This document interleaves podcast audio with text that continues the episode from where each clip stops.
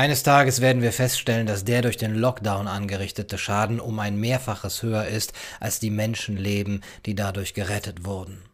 Das sagt kein geringerer als Michael Levitt. Michael Levitt ist Professor für strukturelle Biologie an der Stanford University, gebürtiger Südafrikaner mit amerikanischem, britischem und israelischem Pass und erhielt im Jahr 2013 den Chemie-Nobelpreis.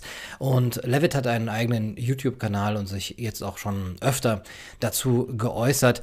Er sagt, der Lockdown war ein großer Fehler. Was die Toten angeht, aber auch was die Lebenden angeht, die psychischen Schäden, die langfristigen Schäden, die wirtschaftlichen Schäden. Und Levitt spricht sogar von einem Panikvirus, das sich unter den führenden Politikern der Welt breit gemacht habe. Das überstürzte Handeln habe mehr Schaden angerichtet als verhindert. Und er glaubt eben, dass das eigentliche Virus eben dieser Panikvirus gewesen sei. Aus Gründen, die mir nicht klar sind, sagt er, denke ich, dass die Regierenden in Panik gerieten und die Menschen in Panik gerieten. Und ich denke, dass es einen großen Mangel an Diskussionen gab. Äh, Levitt hat äh, letzte Woche auf Twitter schon seine Forschungsresultate veröffentlicht, wonach die Wachstumskurve von Covid-19 nicht exponentiell verlaufe. Er hat dazu die Zahlen in China sehr früh untersucht, schon im Januar, im Februar.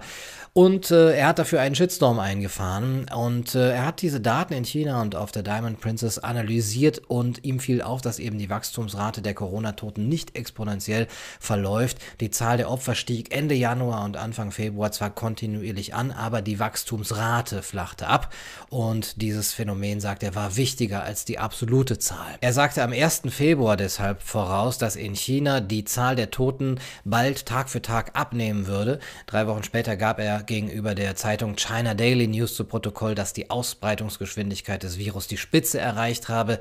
Eine Prognose, die sich später als recht adäquat herausstellte. Nun ist Levitt äh, kein absoluter Gegner von Lockdowns. Er ist für einen Smart Lockdown, einen, der Social Distancing ähm, beinhaltet, der Mundschutz beinhaltet, der das Bereitstellen von Desinfektionsmitteln beinhaltet und auch berührungsfreie Zahlungsmittel. So sagt er, sei eben eine Art Immunisierung, eine hohe Infektionsrate zu erreichen, zumal eben auch die Schulen nicht hätten geschlossen werden müssen. Offensichtlich infizieren infizierte Kinder, Erwachsene nicht.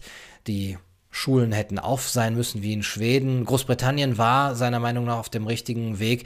Und die Gewinner dieser ganzen Geschichte waren für ihn Schweden und auch Deutschland, weil die Maßnahmen dort nicht zu streng gewesen äh, seien. Die Verlierer aber Österreich, Australien, Israel, wo es einen strengen Lockdown gab, aber dann eben verhältnismäßig wenig Fälle, aber eben hohe wirtschaftliche und auch psychische Schäden und dass man eben dadurch auch keine Herdenimmunität erreicht hat.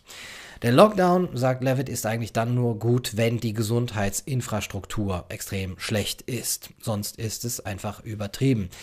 Die Übersterblichkeit äh, sei auch nicht so extrem hoch in diesem Jahr, dass ähm, das angeraten sei. Im Durchschnitt sterben eben auch an Coronavirus eher ältere Menschen, an der Grippe eben auch dann eher die jüngeren. Das sei der wichtige Unterschied.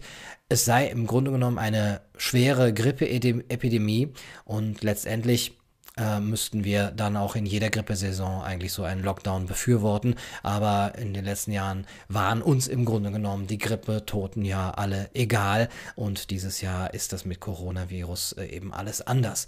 Levitt sagt, wir sollten vor allem die Alten besser beschützen und dann wäre die Todesrate viel geringer. Darum geht es nämlich. Die Infektion so hoch wie möglich, die Infektionsrate und die Toten so wenig wie möglich.